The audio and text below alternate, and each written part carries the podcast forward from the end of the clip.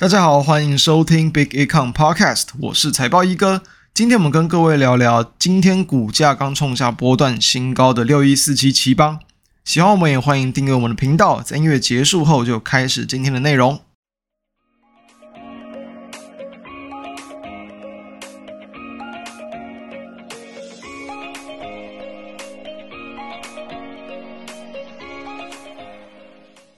其实，不止頎邦哦，像封测厂三二六四的新诠也是近期都有去创下波段新高的。那其实这两档标的都是我们还观察了好一段时间的标的。我相信哦哦，要他们股价创下波段的新高的逻辑跟理由了，并不是很困难。重点就是说要有耐心。好，那在谈頎邦之前，我们来先来看一下最近的台股状况。我认为有台股其实就很明显嘛，相信用肉眼看就很清楚，就是说。台股就在走一个高档横向狭幅整理，就是压不太下去，但也有点难再一直往上去创高。所以在这样的环境之下，对于买方而言啊，其实就是盘中有任何的一些小幅度的拉回啊、回档震荡，或者是稍微再回档多一点点，都会形成不错的一些买点，是针对指数。但你在整体的方向上会观察到说，诶，因为其实也有点攻不太上去，反而对于一些波段涨多。或者是近期其实股价还算相对强势的标的，稍微缺乏一点动能，很可能就会出现比较明显的拉回。像最近这几天哦，就会发现到蛮多一些可能在两三个礼拜之前都还蛮强势的一些族群类股，哎，陆续出现一些这种可能急跌式的这种 K 棒出现，所以这是要去小心的一个风险。那在这样的环境之中，很多人就谈说，诶，去找所谓的这种补涨啊，或者是找相对低位接啊，或者就是找认为说它有机会去跟进其他标的，然后去往上去拉抬的这些标的啊，诶，都会变成还蛮值得去关注。我相信这不只有我在去谈，但是呢，要如何去找到，比如说你可以去买得更安心，或者是它有其他的一些因素来去佐证它更有表现机会，我相信这是更为重要。所以，我们今天看到的这个奇邦啊。我先从一个非常简单的逻辑开始谈，就从一个，比如说最近嘛，很多半导体封测厂其实都陆续的表现很强劲。先从这个就是哦，比如说市占啊，或者是这种市值最大的，应该是说这个产业啦，产能啊，市值最大的这个日月光来去看，诶，近期的股价也是慢慢的去创下这个波段的新高。那当然了，很强嘛，对不对？大厂创高，小厂有没有机会跟进？只要产业的方向是往一个正向的发展方向去发展，就有机会。再来就这个 M Core 嘛，哦，前阵子也是有去宣布说，诶，要去大举的这个增去扩产哦，投资，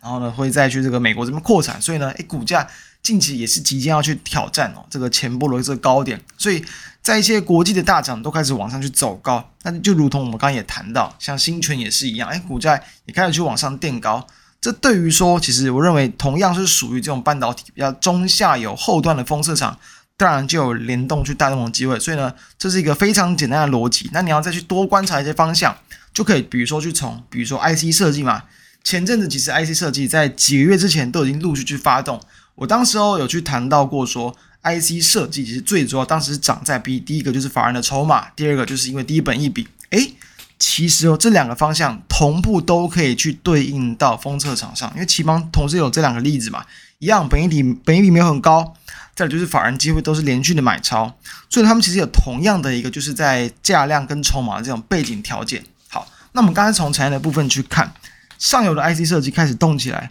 那其实，在最近这这段时间内，很多的一些细晶圆产业都开始动起来。我认为其实都是在去反映说整个半导体产业，然后要去面对到这个明年哦即将去迎来的这种景气复苏，他们其实股价都已经陆续在去发动。所以，身为比较下游的封测厂。当然也有机会去发动，因为通常在一个产业的一个受惠循环而言，封测厂会比较落后于可能这种中上游的产业，所以呢，他们的营收确实还没有去看到说特别明显的一些起色。但是呢，根据刚刚谈到这样，不管你是哦，就是你单纯从同业去看，或者是从上中下游的股价发动表现去看，诶，其实哦，我认为啊，这个封测厂理所当然一定都会有去跟进补涨的力道出现，所以确实哦。今天頎邦走出这样的一个过高的表现，我认为这其实并没有什么好意外。重点是说未来还有没有机会嘛？那我先从比如说一样更简单的，就是从技术分析的角度去看哦，股价去刚过高啊，突破九月份的高点，然后也是一个比较相对大量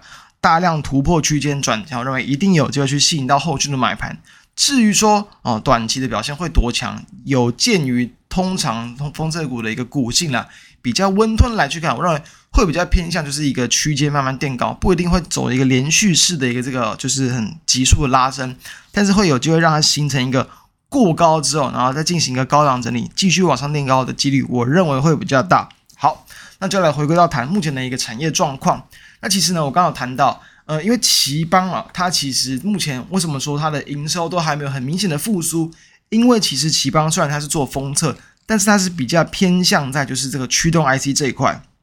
它主要的产品，包含像是一些晶凸块啊，或是一些像是这个卷带式的这种覆晶薄膜或玻璃的这种覆晶封装，这些大部分都是用在这种就是这种面板啊、显示器啊，然后驱动 IC 这个领域为主。那我们近期有去听到，或者是近期也有跟大家分享到，诶，消费性市场在复苏，主要还是以就是手机啊，哦，然后呢平板啊、电脑这些为主。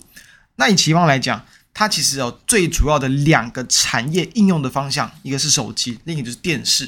所以其实，在电视这一块，好像还没有说就是特别明显的这种起色。我们去不管是看到面板厂的一些可能态度啊，或研调机构的一些看法。面板厂它即便有复苏，它的复苏力道都不是那么的强劲，所以对应到稍微上游一点，诶，一样在做驱动 IC 的，比如说 IC 设计厂，这个比如说联用嘛，跟敦泰，其实他们的营收在近几个月也不是说有特别就是明显的连续回升。说现在跟可能消费性比较有相关的，不管是比如说是被动元件嘛，哦，或者不管说是记忆体嘛，其实哦蛮多的一些厂商，诶，其实营收都慢慢的去往上垫高，或者在做一些 PCB 的厂商。这些都是蛮明显看到，其实已经在今年的第三季哦，营收已经开始在陆续复苏。诶，但其实哦，你们看到驱动 IC 的上游，诶，下游其实好像都还没特别明显，所以呢，其实他们的一个我认为股价发动的相对比较晚，这也是无可厚非的。重点是说明年到底会不会成长？那我认为其实还蛮有机会，当然它，一定也会跟随着整体的消费性市场复苏而有所去跟进。再来，其实頎邦目前在今年累计公布至今的一个营收哦，是衰退了接近两成，就是大概十六趴多。那在这样的一个状况之下，今年大部分的产业就是受惠到这种需求不振啊，或者库存调整的影响，需求营收掉下来这很正常。那预期其实明年就很有机会去回回归到可能去年的一个正轨，等于说今年掉下来的。明年可以还蛮蛮大的几率可以回补大部分的这个营收衰退补回来，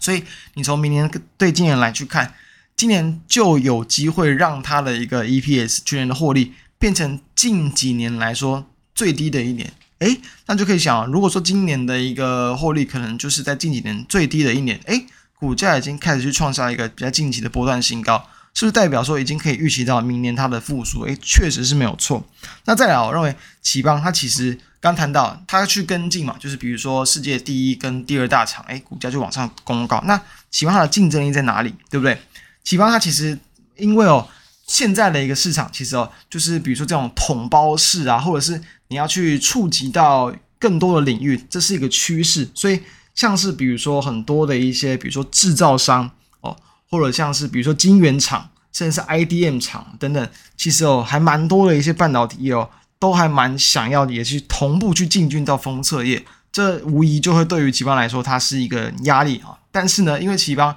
它其实已经在我们刚谈到，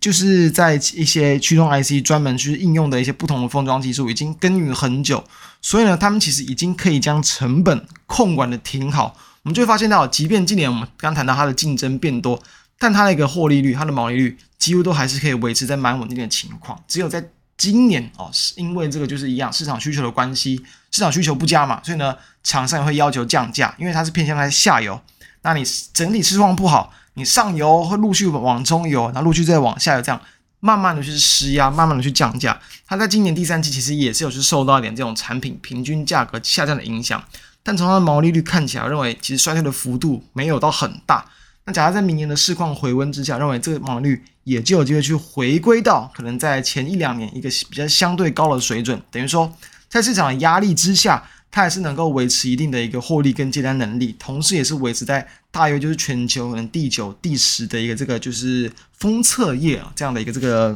排名，所以我认为这其实都还是有机会让它成为一个还算营运稳定，同时也有一定竞争力的这个方向。好，那再来的话。其实，在这个頎邦近期他们的这个发展方向，除了就是说从原本的一些就是驱动 IC 的一部分来讲，也是有再去往比如说更高阶的一些先进封装，甚至哦就是往比较偏向在这种非消费性的领域，比如说像甚至像车用，甚至像是一些可能五 G 哦 PA，就是这种比较偏向在未来包含像五 G 的这种扩张，或者是车用电子等等相关的应用，他们都还算蛮积极的在去做研发，所以。这些方向，我认为其实都是有机会让頎邦的这个本身的营运呐，在未来这几年伴随着市场的一个需求复苏，慢慢去垫高的一些利基点。所以，我们再来去看到，刚刚这些都是有利于它的条件。那再来就要看到，诶，到底评价怎么样？我们刚刚说嘛，就是法人连买。那法人连买的原因跟评价也很有关系，因为其实今年呢，这个頎邦前三季是赚了大概四点四块钱。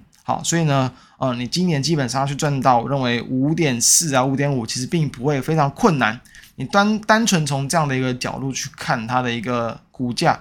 诶，其实好像其实本益比大概十十，可能不到十五倍，我认为都还算没有到很贵。因为你要去跟国外的同业去比较，或者是那个同国内的同业去比较，可能平均会落在可能十五到二十倍中间。诶。这样子比起来，頎邦就还算相对的评价偏低。再来，我们刚谈到，今年基本上会是近几年这个营运表现偏，几乎可以说最差的一年。明年我认为要回归到六块钱哦，六块可能六块二、六块三以上都不是太困难。这样去再再去比较，即便是以现在的一个股价刚去创下波段新高，可能也才就是十二啊、十三、是十一到十三倍左右。我认为它其实都还有再去往上垫高的一些空间。所以呢，我们从它的一个基本面的状况。它的评价状况，法人的筹码连买，再加上说，我认为以它目前的一个股价才刚去往上去突破个波段整理新高，认为其实哦，